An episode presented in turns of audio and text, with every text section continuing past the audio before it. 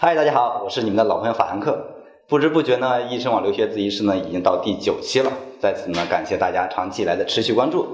如今呢，二月份开学的小伙伴呢已经在陆续入学了，而刚到澳洲的你们，一切还都适应吗？令我感到非常惊奇的是，一些适应能力超强的小伙伴已经开始着手准备在澳洲留学期间的打工了。那所以呢，易生网这一期呢为大家带来留学澳洲期间的打工政策，以及打工的种类和这些打工种类的优缺点。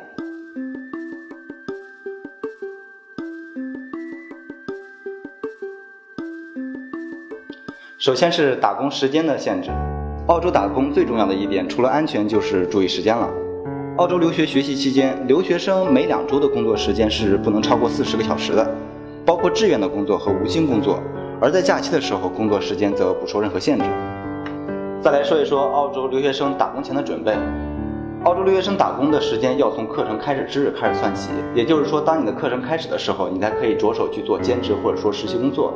那即使是你已经拿到签证，提前到了澳洲，课程没有开始，也是不允许参加任何打工的。需要提醒各位小伙伴，在开始工作前，同学们必须要通过澳大利亚税务局申请一个税号 TFN。同学们要向雇主提供税号，以便他们付给你薪酬。另外，同学们也要准备好简历，建议同学们还要准备好一份求职信和 Selection Criteria。关于这些，我们会在以后的留学自习室中详细的进行说明。那么，介绍完了澳洲留学期间打工时间的限制以及打工前的准备，那现在大家最为关注的就是我能做哪些工作。那现在呢，我们给大家介绍一些中国留学生选择的工种种类。超级市场或快餐店这类工作，男女留学生都可以做，优点是时间灵活，可以周末上班，环境相对较好，缺点便是薪水较低。餐厅或咖啡厅服务员。华人餐厅是很多中国留学生的选择，基本上勤快能吃苦就可以。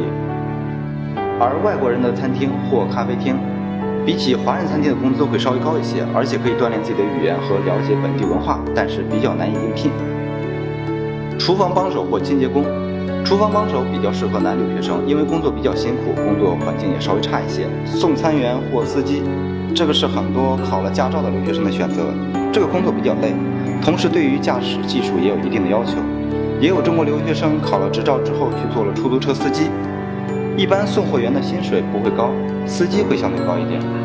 按摩，按摩同样是中国留学生选择比较多的一份工作，原因无他，薪酬会多一些，一般一天可以赚八十到一百五十澳币，而且不会特别累。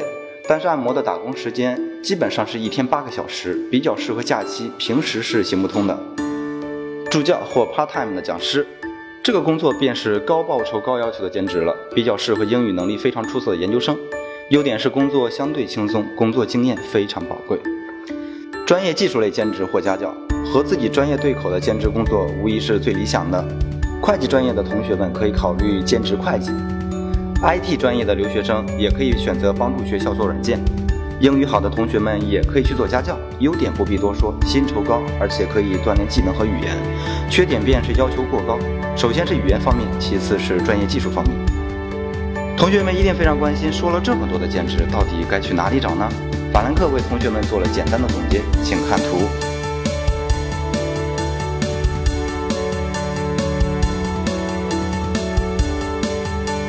当然了，如今呢是网络时代，很多小伙伴们的工作呢都是通过网络而进行索引的。那我在这里呢也在图表上为大家列举了一些在澳洲常用的网站，兼职和全职均有，大家可以详细去了解一下。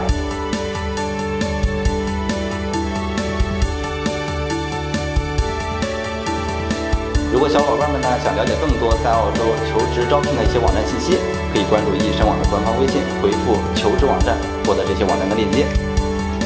本期的易生网留学自习室呢，到这里就结束了。刚刚给大家提供的信息呢，只是给大家作为一个参考。如果说想要根据本人的实际情况，呃，获得最详细的信息，可以给我们的官方小易进行留言。我是大家的老朋友法兰克，下一期的留学自习室，我们不见不散。